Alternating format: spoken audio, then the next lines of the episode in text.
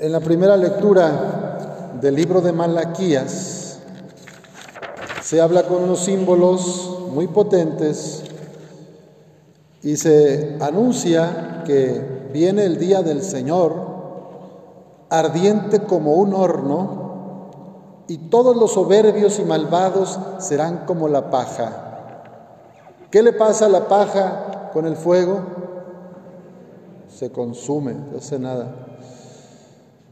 No dejará en esta ni raíz ni rama de los soberbios y de los malvados. Pero para ustedes, los que aman a Dios, los que tratan de vivir amando al prójimo, respetando la vida de los demás, para ustedes brillará el sol de justicia que les traerá la salvación en sus rayos. El salmista canta,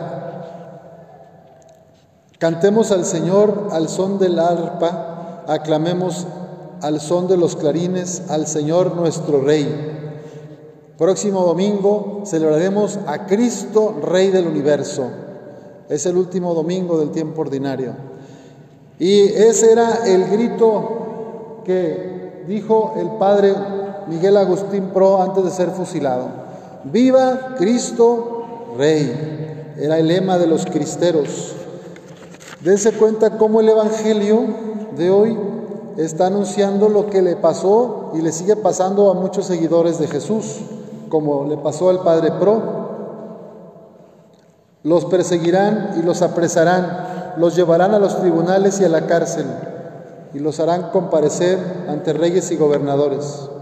Con esto ustedes darán testimonio de mí, de ese amor, de la misericordia de Dios, de Jesucristo. Los traicionarán, matarán a algunos de ustedes y todos los odiarán por causa mía. Sin embargo, ni un cabello de su cabeza perecerá. Si se mantienen firmes, conseguirán la vida. Allá está la vida eterna. Padre Pro siendo recibido en los brazos del Padre. Esa invitación también es para nosotros hoy. Perseverar en el amor, mantenernos firmes en la fe. Y aunque crucemos tiempos difíciles en la economía, en las divisiones de las familias, por problemas de desempleo, por la violencia y narcotráfico, Hoy el Señor nos dice, manténganse en la esperanza, hagan lo que puedan, yo me encargo del resto, no tengan miedo, yo estoy con ustedes. San Pablo se da cuenta de que algunos que pensaban que ya venía la segunda venida de Jesús, ya no estaban trabajando. Dicen, ¿para qué trabajo? ¿Para qué me esfuerzo? Si ya va a venir otra vez Jesús, y ya va a ser esta separación y unos se van a salvar y otros se, van, se los va a cargar el payaso, pues ya para qué trabajo. Y San Pablo les dice, oigan hermanos, el que no quiera trabajar, que no coma.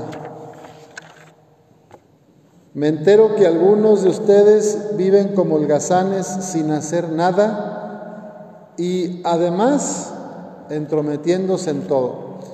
Bueno, como diciéndoles, miren, puedo entender que seas medio flojito, puedo entender que seas medio perezosa, que no trabajes y que vivas de prestado, pero eso que además te metas en la vida de todo mundo, andes inventando chismes y rumores, mejor ponte a trabajar para que ocupes tu mente en algo bueno, constructivo, ¿verdad?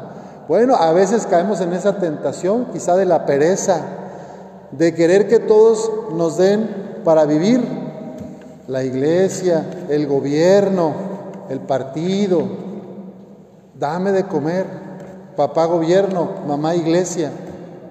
Bueno, esa no es la actitud de los hijos de Dios. Los cristianos estamos llamados a trabajar y ganarnos el pan honradamente.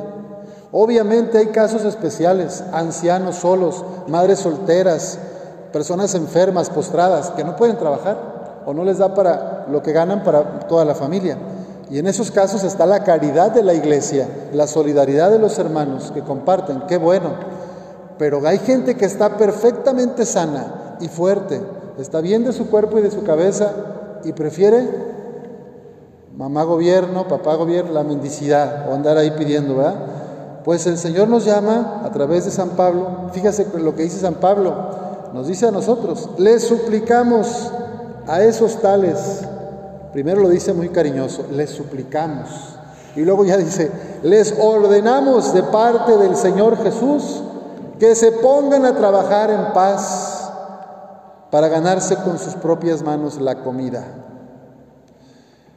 Muchos jóvenes caen en la trampa del dinero fácil y se meten a la delincuencia o se meten a robar o se meten en el mundo de la droga porque no quieren trabajar.